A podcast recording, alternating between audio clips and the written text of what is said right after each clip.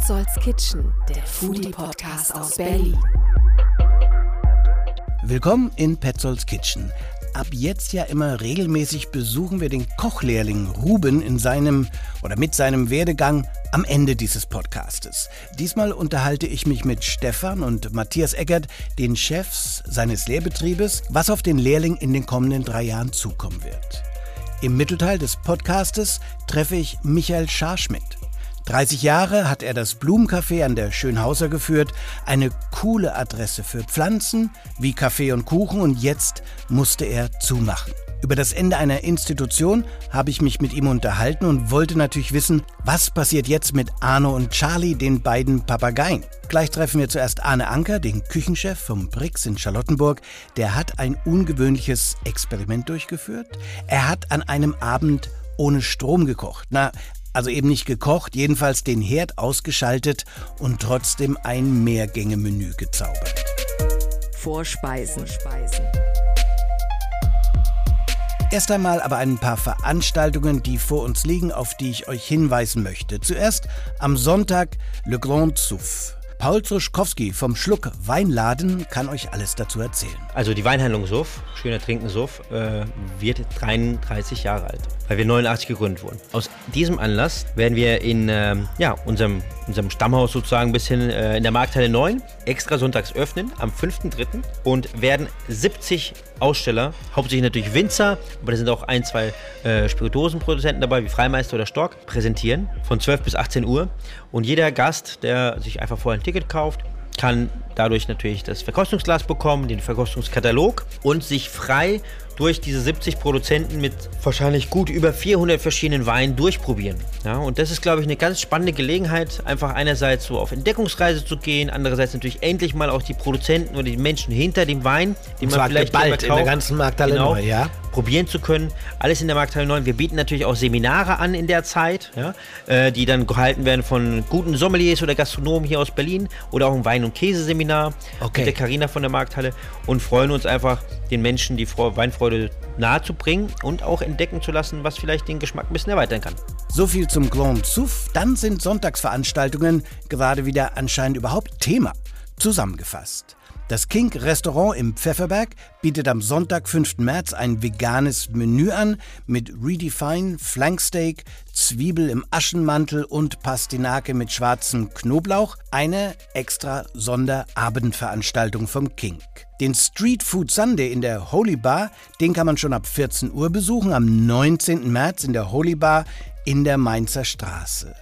Und Tante Fichte, ehemals Herz und Niere in der Fichtestraße in Kreuzberg, hat ja einen kroatischen Koch in der Küche, Dominik. Und da wird jetzt zweimal die Woche kroatisches Abendbrot serviert und einmal im Monat schon mittags aufgemacht für das kroatische Menü von Dominik. Beginn Sonntag, 12. März. Anker hat von Paulisaal bis First Floor viele Restaurants bekocht. Mit dem Bricks hat er nun sein ganz eigenes Terrain und eigene Spielfläche im wahrsten Sinne. Ich war nämlich jüngst da zum Dunkeldinner. Der Herd blieb aus, auch alle anderen elektronischen Geräte, soweit das geht. Dadurch wurde es nicht nur etwas dunkler und stiller im Restaurant, keine Musik, sondern in der Küche war auch alles anders. Vorweg, das Menü war vorzüglich. Und Anne Anker danach in bester Laune, um mir von einem außergewöhnlichen Abend aus seiner Sicht aus der etwas dunklen Küche zu berichten. Petzolds Kitchen. Arne Anker, einmal mehr im Brix und das letzte Mal, als ich uns aufgenommen habe bei einem Gespräch, war es ganz schön laut im Hintergrund. Heute, nicht nur im Hintergrund ist es nicht so laut, sondern ich habe auch den Eindruck, ich muss leiser sprechen, denn wir feiern einen Abend bei Kerzenschein. Der Ofen ist ausgestellt, der Herd ist ausgestellt. Wie kommt es dazu? Erstmal schön, dass du überhaupt da bist, ja, in, in, in, in so einem besonderen Abend. Ja? Also die Idee, die Idee, warum wir eigentlich dieses Dunkeldinner gemacht haben, kam für uns eigentlich so diese ganzen Hiobsbotschaften aus der Politik. In den Bezirken wird der Strom ausgestellt. So, und wie kochst du dann natürlich? Dann haben wir uns irgendwo einen Grill angeschafft, haben gesagt, wir haben einen Grill da und haben überlegt, okay, was machen wir, wenn der Strom ausfällt? Wie können wir denn irgendwo grillen? Blackout, das war ja ganz, ganz groß überall. Dann haben wir aber gemerkt, der Strom fiel nie aus. Jetzt haben wir aber trotzdem den Grill da. So, und haben Das ist auch nicht irgend so ein normaler, wir kennen den Grill von der einen Marke, den Sie alle haben. Das hier, den heben wir mal heraus. Was ist das Genau, für einer? also ich, ich, ich sage gerne, was es für ein Grill ist. Es ist ein Big Green Egg. Ja, das ist so ein Kugelgrill. Big Green Egg. Ja, alles klar. Genau. Man möchte ja keine, man möchte ja keine, keine äh, Marken irgendwo nach vorne eben. Aber das ist so ein Kugelgrill, der aus Keramik besteht und halt ganz, ganz viele Stufen irgendwo innen drin hat, wo du nicht grillen kann. Also ich kann auf verschiedenen Ebenen grillen, ich kann ihn als Backofen benutzen, ich kann da Niedrigtemperatur garen auf 80 Grad, ich kann aber auch bis zu 350, 400 Grad hochheizen. Und das relativ schnell. Also ich sehe die funkelnden Augen äh, des Küchenchefs, dann will man das Teil auch mal einsetzen. Und so kommt die Idee, dann setzen wir das doch mal mit dem Energiesparen um und machen den Kerzenabend. Und die Vorgabe war, es kommt wirklich nichts vom Herd, nichts vom Ofen. Wenn überhaupt was vom Grill, dann eben der da steht. Genau, also die, die Idee war es natürlich zu sagen, okay, wenn wir jetzt so, so einen Abend machen und sagen, okay, wir spielen das jetzt mal durch, keine Elektrizität, was können wir irgendwo tun, wie können wir kochen? Und daraus ist dann diese Idee von diesem Dunkeldinner entstanden und haben wir gesagt, okay, wenn wir kochen, dann kochen wir auch direkt komplett ohne Strom. Das heißt, Herd ist aus, Ofen ist aus, klar, die Kühlung müssen an sein, das mhm. ist, ist, logisch, ähm, und die Weinkühlschränke auch, aber auch das Licht in der Küche. Also wir arbeiten in der Küche selber mit Kerzenschein. Ach, okay, ja, ja also natürlich. Wir haben, wir, haben, wir haben kein Licht da drin. Ja. Ähm, dementsprechend ist es dann auch ein bisschen chaotisch, wenn man natürlich bei uns in die Töpfe nicht reingucken kann. Was ist da wirklich drin? Das siehst du ja nicht.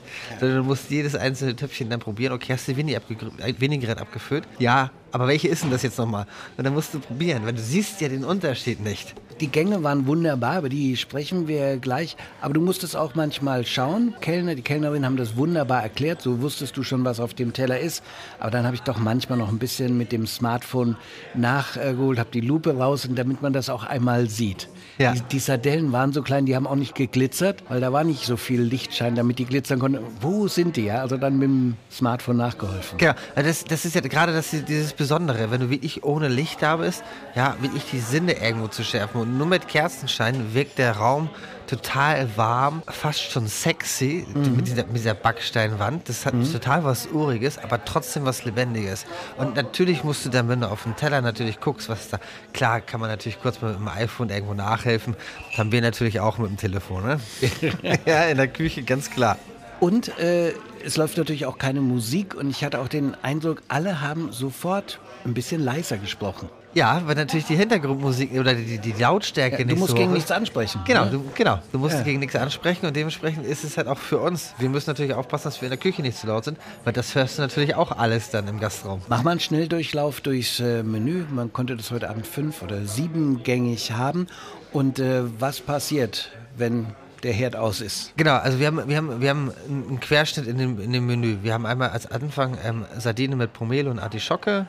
Ja, dann als zweites hatten wir die Apfelschibus mit Kohlrabi und Nori. Dann hatten wir ein selbstgebackenes Brot, das Stockbrot vom, vom Grill mit Fenchelsamen und Fenchelholz. Okay, das Brot kam vom Grill. Das kam nicht aus dem Ofen, das kam nicht vom Herd. Nein, nein, genau, genau. So. Und danach kam der ähm, Selleriegang. Den Sellerie haben wir zum Beispiel drei Stunden auf dem, auf dem Grill geschmort, immer wieder bepinselt, eingeschnitten wie so eine Entenbrust oben, ja, dass du dieses Aroma irgendwo auch in diesen Sellerie reinkriegst. Ähm, dann hast du den Stör gehabt, der auf dem Seitstein gegrillt worden ist und das Vecchio natürlich dann im Hauptgang. So, und alle warmen Komponenten, die wirklich auch dann gegart werden müssen, wie die Artischocke, wie die Kurabi-Rolle mit dem Nori, wie ähm, den Sellerie. Das musst du alles ja natürlich irgendwo normalerweise auf dem Herd machen. Das hatten wir gar nicht. So, also alles auf dem Grill. So, und dann musst du natürlich ganz klar mit den Temperaturen spielen. Wir haben zwei davon, einen in der Küche, einen draußen und haben dann unterschiedliche Temperaturen spielen können, zu sagen, okay, jetzt machen wir scharf anbraten, an Grillen, dass du die Flavor reinkriegst und dann ziehen wir es auf dem anderen Grill, dass es ganz smooth irgendwo die Temperatur durchzieht. Ja? Und äh, trotzdem waren Gänge dabei, die ich als warm empfunden habe, also als warm empfunden wie ein Wintergang und die auch warm daherkamen. Ja, also auch äh, mit dem Stein hatten wir ja den warmen Fisch von 25 Teiche hier von ja. Matthias und auch beim Gemüse war das teilweise ein bisschen angewärmt. Also man hatte trotzdem so ein Winterfeeling, wo du ja gern ein bisschen Wärme hast. G genau, aber das, das ist ja die, die, Überlegung. Du kannst ja nicht nur ein ganzes Menü komplett kalt gestalten. Also kalte Gänge, ja, und ein bisschen was vom Grill, dass es gegart ist. Das ist ganz, sag ich mal, einfach. Ja. Das ist ja nur anrichten.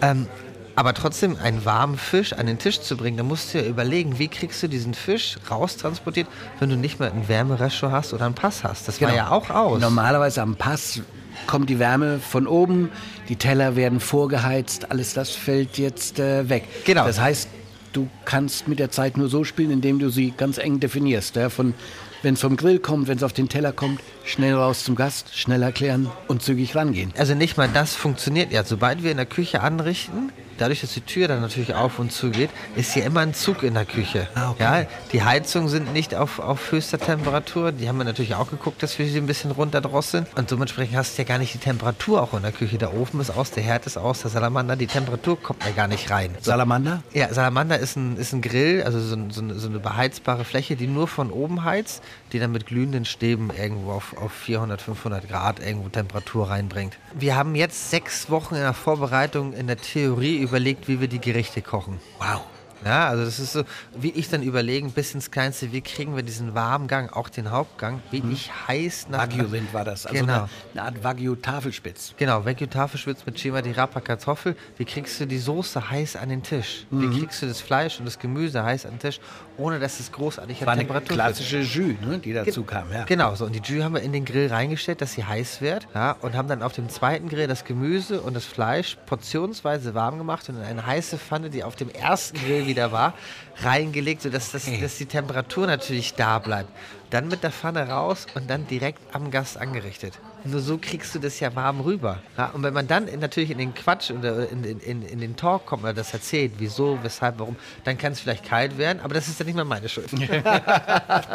Alles nochmal neu denken bis hin zum Kaffee danach, weil es Genau. gab den klassischen Kaffee danach nicht. Nee, genau, es, genau. Und das, da sind wir wieder beim nächsten Punkt. Ne? Die Espresso-Maschine ist aus. So, was machst du für einen Kaffee? Also nimmst du die Mokka und setzt sie direkt in den Grill rein auf die glühende Kohle und guckst, dass das Wasser anfängt zu kochen, dass der Kaffee brüht. Ja. Und bis plötzlich in äh, Griechenland oder der Kai hast dann wirklich den klassischen Mokka, der dann auch einfach wieder wunderbar ist. Genau, ja, das ist, das ist natürlich toll, toll, toll von Lavazza. Wir haben diese, diese Mokkas von Lavazza bekommen, ähm, die wir direkt reinstellen können. Und das ist natürlich gigantisch, dieses italienische Flair dann mit diesem hundertprozentigen Arabica-Kaffee.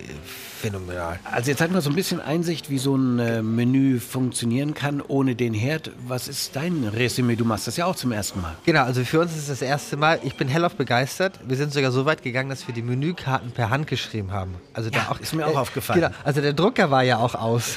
Klar, die Kasse muss an sein, natürlich, aber wir haben ja keinen Drucker an gar nichts. Und auch handschriftliche Menüs, das bringt diesen persönlichen Touch irgendwo mit rein. Im ersten Moment bin ich hellauf begeistert. Die Gerichte waren toll, die sind gut angekommen. Wir haben tolle Gäste im Restaurant.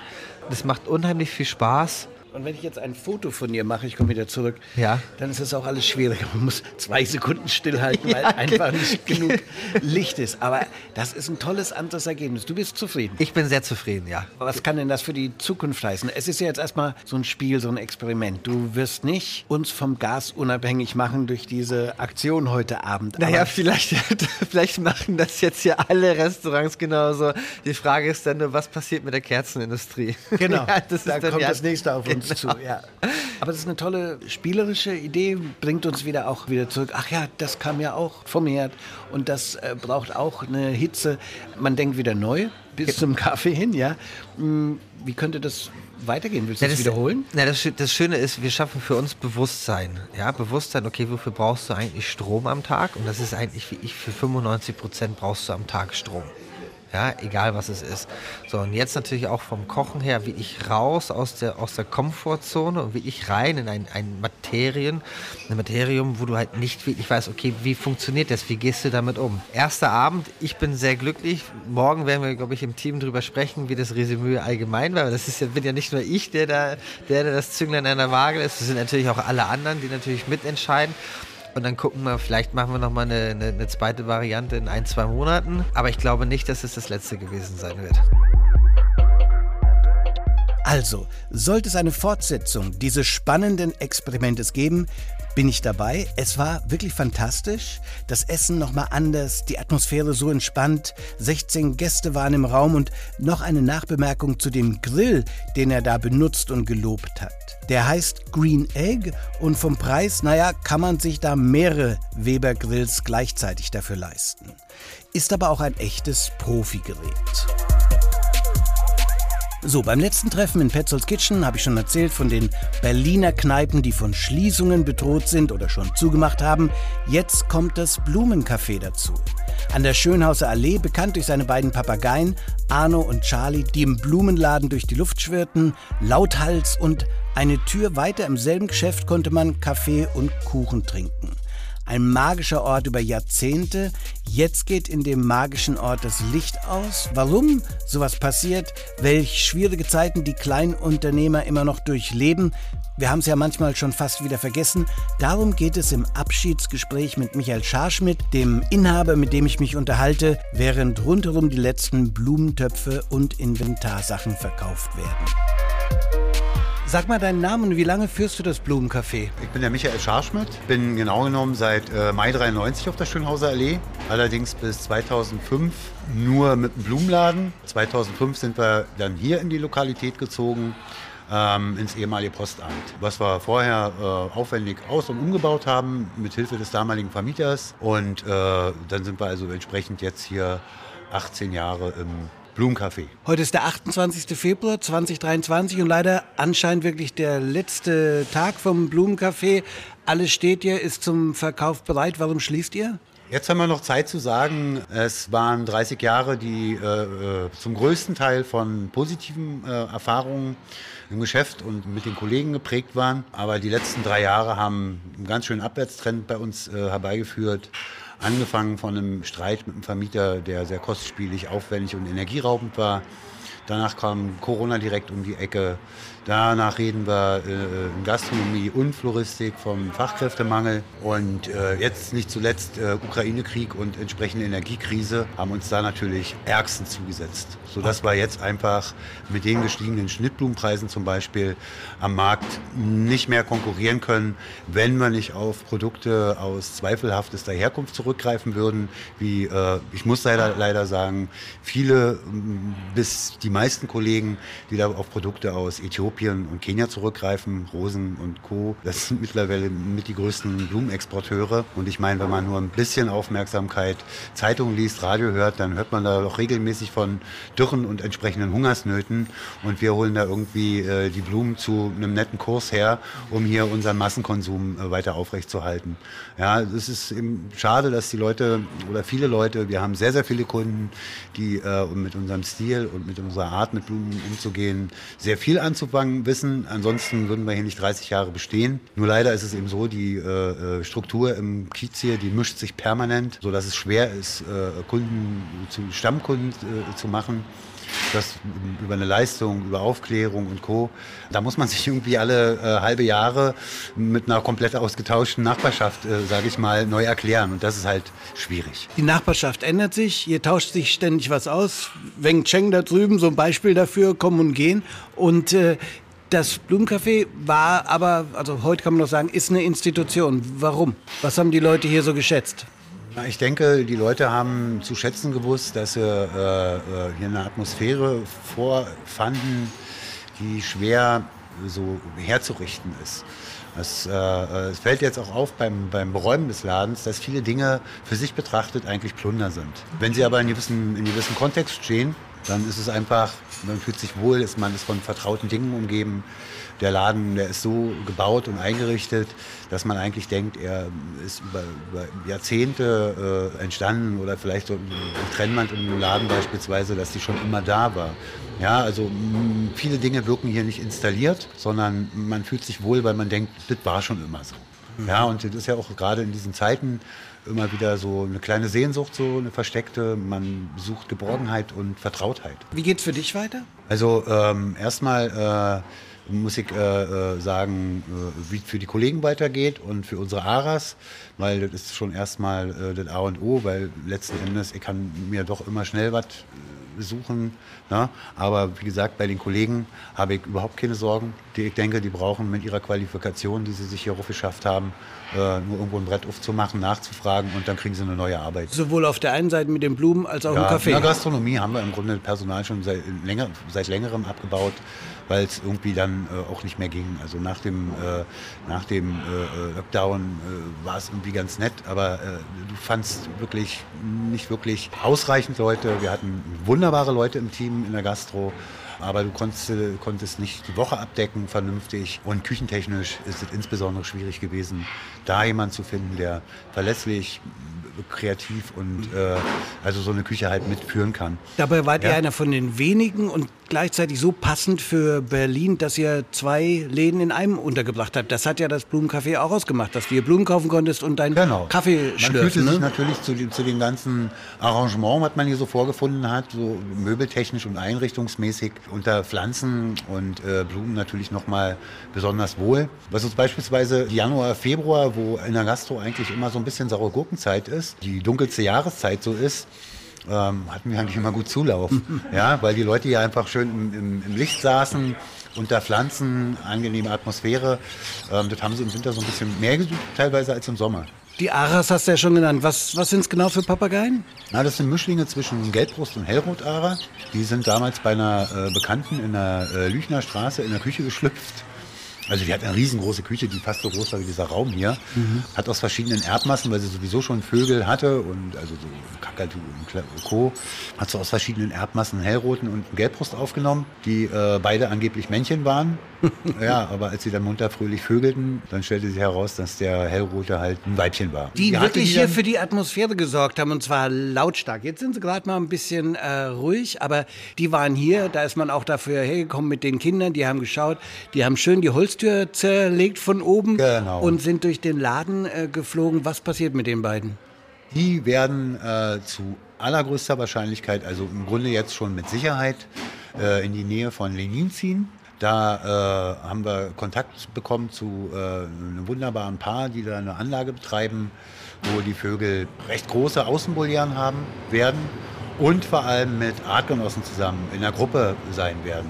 Ich denke, dass die Vögel das da nicht schlechter haben werden, vielleicht sogar besser als hier. Also nichts geht darüber, wenn die Vögel einfach im Sommer äh, mal im Regen sitzen können, was wir hier halt immer mit einer Blumenpuste oder was äh, realisiert haben. Also ich denke, nach einer ziemlich stressigen Umgewöhnung, was klar für so ein Gewohnheitstier, nicht nur der Mensch ist eins, äh, dass die da sauglücklich werden. Dann wünschen wir dir, Michael, und den Vögeln alles Gute und der Belegschaft, Ja. egal wie es weitergeht. Ja, also äh, und jetzt natürlich zum Ende auch zu mir. Ich werde auch äh, gut unterkommen. Wir arbeiten schon seit langem mit äh, Lebensnah, einem Bestatter zusammen, mit dem Erik Wrede. Äh, der ist hier ganz in der Gegend und wie gesagt, da haben wir schon viel zusammengearbeitet und die Zusammenarbeit vertiefen wir jetzt noch entsprechend. Und dann werde ich ausschließlich in der Richtung arbeiten. Okay. Trauerfloristik, Kapellen schön machen, Särge schmücken. Auch da kann man sehr viel Freude bereiten. Ja, also die Leute sind in einer besonderen Situation und wenn man dann den Leuten bei einer Trauerfeier noch ein Schmunzeln oder sogar ein Grinsen ins Gesicht treibt, weil auch vielleicht mal ein bisschen Witz drin ist, dann Ja. macht auch das Spaß.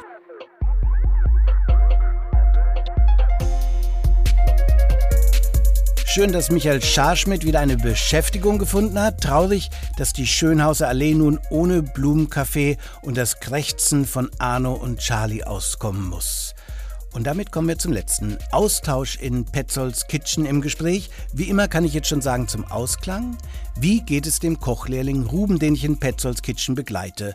Folge 22, da hörten wir das Gespräch mit Ruben über seine Erwartungen an die neue Lehrstelle. Folge 23, vergangene Woche, ein Gespräch mit seinen beiden Lehrherren, den Gebrüder Eckert über ihre Catering-Firma. Die beiden haben seitdem übrigens wieder mal bei Grill den Hensler im Fernsehen mitgemacht. Wie es ausging, vielleicht dann, wenn es im Fernsehen ausgestrahlt wird. Heute, aktuell, sollen mir die beiden in den kommenden 10 Minuten erzählen, was auf so einen Kochlehrling zukommt. Ruben der Kochlehrling. Ich sitze ein zweites Mal mit äh, Matthias und Stefan Eggert und äh, wir haben äh, schon mal so einen Einblick in die Firma bekommen, Gebrüder Eggert Catering. Wie ist das? Ist es euer erster Lehrling? Ja, also ganz generell gesagt sind wir, ähm, ist das jetzt unser erster Ausflug in, die, in den eigenen Lehrbetrieb, was auch schon aufregend ist für uns. Also in erster Linie ist es ja vor allen Dingen ein Riesenstück Verantwortung für uns. Und wir müssen unsere ganze Arbeitsart und Weise so ein bisschen offensiver gestalten, wenn man das so sagen kann. Also wir können, vorher weiß man, okay, wir sind vier Köche in der Küche, in der Produktion, jeder weiß, was er zu tun hat. Ähm, das geht jetzt eben nicht mehr so. Wir müssen kommunizieren, was wir machen, damit eben der Lehrauftrag erfüllt ist. Ähm, und das ist spannend. Und ich glaube, ähm, mit Ruben haben wir da, also jetzt speziell Ruben, haben wir einen guten Griff getan. Also der schafft es auch jetzt schon in kürzester Zeit, unser kleines Team einfach zu bereichern. Das muss man ganz klar sagen. Aber in erster Linie ist er natürlich bei uns, damit wir ihn bereichern, wenn man das so sagen kann. Ne? Das ist uns schon klar. Und dementsprechend ist das schon also wie ich finde, ein starkes Stück, was wir uns da aufgeheizt haben. Das ist uns schon bewusst. Sagt ihr jetzt mal in der äh, dritten Woche, bevor es überhaupt zu dieser dritten Woche gekommen ist, also der ist, glaube ich, immer zwei Wochen bei euch äh, in der Lehre und eine Woche in der Schule. Äh, kurzer Abriss, was muss man alles erfüllen, um überhaupt äh, arbeiten zu dürfen? Es gibt rote Karten, äh, Untersuchungen, der, der IHK. Ja, also tatsächlich hast du damit fast schon das äh, eigentlich abgedeckt. Die rote Karte, klassische Lebensmittelhygienekarte, also der Umgang mit Speisen, das ist im Endeffekt eine Bescheinigung, dass du unterwiesen wurdest was den Umgang aus hygienischer Sicht mit Lebensmitteln angeht. Das heißt, du sitzt da, schaust dir das Video an beim Gesundheitsamt in Moabit und dann kriegst du deine Karte. Das Das, nächste ist schon ein bisschen ausführlicher. Du musst zum Arzt gehen und dir alles bescheinigen lassen, was du hast oder was du nicht hast. Ne? Genau, da, da geht es eigentlich auch darum, ähm, wenn du natürlich gewisse Krankheiten hast, wie Neurodermitis oder ähnliches, dadurch, dass du ja ein, in einem lebensmittelverarbeitenden Betrieb tätig sein möchtest, müssen also gewisse Sachen ähm, ausgeschlossen sein, aber auch das ist jetzt gar nicht zu, zu ernsthaft zu betrachten. Ähm, äh, Im Endeffekt hatten wir damit keine Probleme, jemand wie Ruben keine Probleme. Ich kannte tatsächlich mal jemanden, die wollte unbedingt Patissieren werden und die hatte Neurodermitis und das hat eine Weile gedauert, bis sie die Bescheinigung bekommen. Sie hat es ultimativ bekommen. Ich finde es auch gut und richtig. Man muss natürlich gewisse Sachen ausschließen können, aber äh, das ist sehr, sehr spezifisch. Ja. Das dritte ist äh, die Industrie- und Handelskammer. Die bescheinigt euch dann überhaupt, dass ihr ausbilden dürft. Die kommen auch vorbei. In Zusammenhang mit dem wird, glaube ich, auch die Schule ausgesucht. In Das ist unser Falle- Dachverband Ja. quasi, ne? Ne? dem wir alle im Rahmen der Ausbildung unterstellt sind. Ich dann als, als Ausbilder in Person, unser Betrieb und eben auch Ruben als Auszubildender. Wir sind in dem Fall dann unserem Dachverband der IHK untergeordnet. Jetzt, äh, Stefan, wenn ich es richtig verstanden habe, ist der vor allem an deiner Seite. Was heißt das für dich im äh, täglichen äh, Verlauf? Der kommt morgens an und du gibst ihm ein paar Aufgaben. Zerlegen wir das Schwein, machen wir dies, machen wir das. Ganz so ist es nicht. Ich bin bei uns, man kann wahrscheinlich am ehesten sagen, der Küchendirektor. Das heißt, ich bin nicht pauschal täglich in der Küche. Ähm, das heißt, Ruben hat als allererstes eine ganz allgemeine Einführung bei uns bekommen mit Grundregeln, wie sein, wie ein normaler Tagesablauf hier vom Ankommen übers Umziehen zum Händewaschen bis eben Aufnahme der Produktion und so weiter, wie so ein normaler Tag aussieht. Wir können ja eben längst nicht, wie ihr wisst, alle Tage so strukturieren, weil sie ja eben, wenn wir in die Umsetzung gehen, die Veranstaltung, dann ist ja eh immer alles anders. Aber unsere Produktionstage sind ja dann doch schon relativ strukturiert. Das heißt, die Regeln hat er ähm, von uns allen, mit mir an der Spitze, aber von uns allen vom Team vermittelt bekommen. Da gibt es ein Manifest zu, das hat er unterschrieben. Dementsprechend hat er es auch verstanden. Das sind ganz einfache Regeln, wie gesagt. Da geht's Zum Beispiel? Um, na, zum Beispiel, ähm, wenn ich umge... Also erstmal, wann habe ich vor, Dienstbeginn hier anzukommen, damit ich mich umziehen kann? Wie habe ich die Posten aufzubauen? Das beinhaltet Bretter, Putzstationen, etc., Löffelbanks. Das beinhaltet, dass er sich die Hände zu waschen hat. Solche Sachen. Ganz einfach. Wie wird mit der produzierten Ware umgegangen hinterher am, am, am Ende des Tages? Wie wird mit dem Kühlhaus umgegangen am Ende des Produktionstages? So eine ganzen, ganz allgemeinen Sachen, die er wirklich für seinen Alltag braucht, denn er hat einen Schlüssel und es kommt auch bald mal die Zeit, wo ein Ruben dann eben auch mal alleine hier einen Tag zu verbringen hat. Jetzt auch mal ohne uns. Aber ähm, gerade jetzt ganz zu Anfang, wir sind jetzt gerade speziell, jetzt ähm, sind wir in einer heißen Phase. Wir haben viel an Orga um die Ohren. Ich bin viel im Büro gerade. Das heißt, er wird vor allen Dingen vom unserem kleinen Küchenteam gerade geführt. Wenn du zurückschaust, äh, wie du angefangen äh, hast, ähm, das ist ja bei Ruben auch so. Der kommt jetzt erstmal in eine Arbeitswelt. Davor war äh, Schule. Merkt man, wie ihn das anstrengt? Ich kenne jetzt Ruben ja noch nicht so lange und so eng, aber ich meine schon, also ich eben weil ich ja die Erfahrung selber gemacht habe, ich weiß, wie anstrengend das ist und wie umfassend das auf einmal ist und wie viel vermeintliche Verantwortung auf einmal auf ihm lastet, die er jetzt so gar nicht kannte vorher aus seinem bisherigen Leben. Deswegen kann ich das schon gut nachvollziehen, aber er ist jetzt nicht so, dass ihm das anzumerken wäre. Na klar, jetzt in der dritten Woche, man kann jetzt nicht sagen, er hat seinen Platz gefunden. Das wäre ein bisschen sehr verfrüht, aber er macht das gut alles. Okay. Absolut. Was sind denn so Arbeiten, ist man natürlich interessiert am, am Tage, die er ähm, machen muss? Klassische Arbeiten, die er immer wieder übernimmt gerade, sind tatsächlich, ähm, und auch das muss jedem Koch oder angehenden Koch bewusst sein, das sind natürlich Helferarbeiten. Ne? Da geht es um Gemüseputzen, Kartoffeln schälen, ähm, die Klassiker, Reinigungsarbeiten und aber vor allen Dingen bei allem, was in eine echte Produktion, wir haben heute Morgen als allererstes zum Beispiel Beispiel ein Coq au vin gemeinsam angesetzt. Da steht er eben daneben, übernimmt die Aufgaben. Klassische französische Brasserie. Genau, klassische französische Bauernküche, das, da, da sieht man es mal. Das ist ein, das ist ein Lunchservice, eine relativ ähm, alltägliche Geschichte. Und da kommen eben auch so eine Klassiker bei uns zum Einsatz. Ja, nichts gegen den Coq au vin. Ist ganz, ganz anbei gesagt, das allererste Gericht, was mich als junger Koch, ähm, als ich in meine Lehre ging, das war das erste, was mich nachhaltig beeindruckt hat. Und seitdem koche ich das immer noch gern. Deswegen verkaufen wir es auch immer noch gern. Ne? Weil du dazu Wein trinken kannst, weil du Weil Wein ich- dazu weil ich benutzen dazu. Wein trinke. Weil, ja, Wichtig ist dabei, dass aber auch ganz klassische Erlernung, zum Beispiel Schnittform, vom Brunoir bis zum Julienne, unsere Lehre basiert auf der Nouvelle Cuisine, auf der französischen Küche. Das heißt, ähm, ein Ruben steht auch da, sagen wir mal, wir brauchen, wir, wir setzen eine gebundene Kartoffelsuppe an, ganz klassisch. Dann wird er trotzdem die Kartoffeln und das Gemüse dazu, anstatt in großen Chunks, in feine Würfel schneiden, damit natürlich seine, seine Knife-Skills, seine Messerskills, also sein Handwerk, sein, sein, der Umgang mit dem Werkzeug, sprich mit dem Messer, ähm, gefördert wird. Und das Damit irgendwann dieser Wiegeschnitt so schnell und so perfekt aussieht wie in Ratatouille und vielen anderen äh, Filmen, ja? Na und vor allen Dingen, das war bei uns, das ist dann, wozu auch das à la carte dann wichtig ist, dass er es vor allen Dingen blind machen kann. Das sind so Sachen, ähm, weil äh, es kann nicht, äh, das Brunoise zu schneiden, zwei Kilo, kann eben nicht zwei Stunden dauern. Deswegen geht es da um konstante Wiederholung, um eben entsprechend eine Routine und eine Schnelligkeit zu bekommen, weil irgendwann möchte er damit mal sein Geld verdienen. Und dazu muss man natürlich auch einen gewissen Output, also eine, eine, eine, Produktion, also ein Produkt generieren können. Aber das ist jetzt an erster Stelle, ist es ja für ihn einfach, was bedeutet es nicht zu Hause für zwei Leute zu kochen aus Spaß, sondern für 30 bis 300 mit der Verantwortung, dass das hygienisch rein sein muss. Na, und das ist dann wiederum zurück auf das Manifest. Letzte Frage, ähm, wenn man jetzt so äh, in die Zukunft schaut, dann ähm, macht er dann drei Jahre bei euch. Und äh, was wird in den drei Jahren passieren? Wie staffeln sich diese Lehrjahre? Erste, zweite, dritte?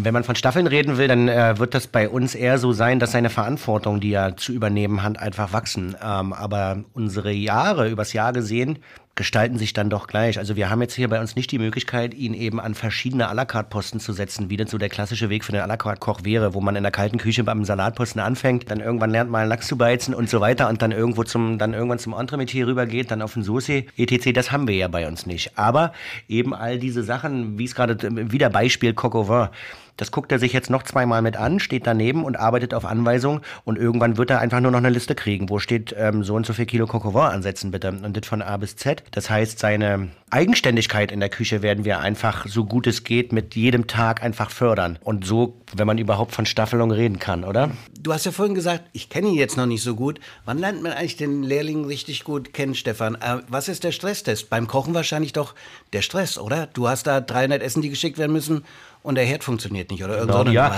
ja, genau. Also äh, wirklich kennenlernen tun wir uns dann, wenn es mal nicht so gut läuft, wahrscheinlich. Genau, wenn das Stresslevel einfach hoch ist. Aber äh, also Stress ist ja nicht immer gleich negativ, aber es gibt natürlich aufregende Umsetzungen und weniger aufregende. Mal gucken, wie schnell wir uns wirklich auf privater Ebene kennenlernen. Ich, ich würde da äh, gerne was zu sagen. Ich glaube, dass, genau, weil eben der klassische à la carte Stress wegfällt, der auf tä täglich neu passiert. Sobald der Gast kommt, bist du mit einem Bein in der Scheiße, äh, weil du musst in kürzester Zeit. Den du im Restaurant genau. hast, ne? Wir, genau, wir haben hier im Catering ja den Vorteil, dass wir, sag ich mal, um, um an einem Tag für 300 Leute zu arbeiten, gibt es einen drei- bis viertagigen Produktionszyklus. Dieser ist relativ routiniert, weil wenn dabei etwas schief geht in den drei, vier Tagen, sag mal, Ruben setzt das das erste an ähm, und hat leider völlig vermasselt, versalzen, was auch immer, haben wir ja noch die Möglichkeit, es auszugleichen, weil wir sind noch in der Produktionsphase. Das heißt, bei uns ist Crunch-Time, also wie à la carte Stress, wo es darum geht, nur zu funktionieren, ist der Veranstaltungstag. Und ich glaube, da wird es, da haben wir sowas. Wir kommen wo an, wir bauen unsere Küche auf, ein Hybridofen, also ein elektronischer rollbarer Ofen zum Beispiel, funktioniert nicht. Der Stromanschluss vor Ort, der Techniker ist nicht da, Licht geht nicht an. Achtung, schneller werden. Ne? Das sind die Momente, wo dann, wo, wo man als Team schnell merkt, okay, jetzt heißt es einfach äh, funktionieren, durchziehen, durchziehen, durchziehen. Und da wird auch eine Ruhe sich, glaube ich, noch umgucken, wo eine Kompromisslosigkeit auf einmal an den Tag gelegt wird. Jetzt ist scheißegal, wie du dich gerade fühlst, jetzt die nächsten drei Stunden Vollgas. Ne?